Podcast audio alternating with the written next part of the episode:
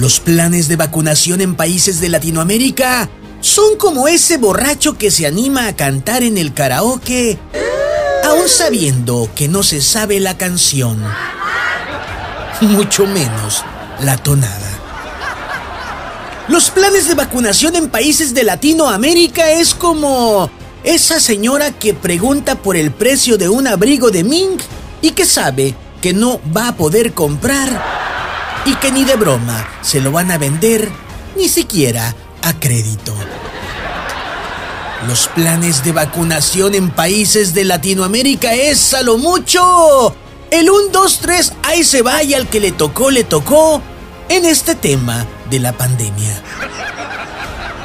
En México, por ejemplo, lanzaron hace un par de meses una página de registro en línea para aquellos adultos mayores que quisieran vacunarse, pero la página no sirvió. Y ya que la arreglaron, ni el mismo gobierno siquiera le está haciendo caso.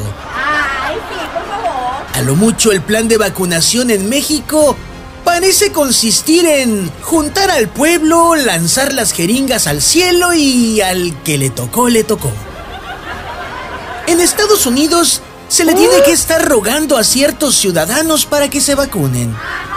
En México, la gente que se mata por una vacuna le ruega al gobierno porque los vacune. Mientras que el gobierno mexicano se mata por inventar no una vacuna, sino pretextos de por qué sigue como tarugo sin saber qué hacer al respecto.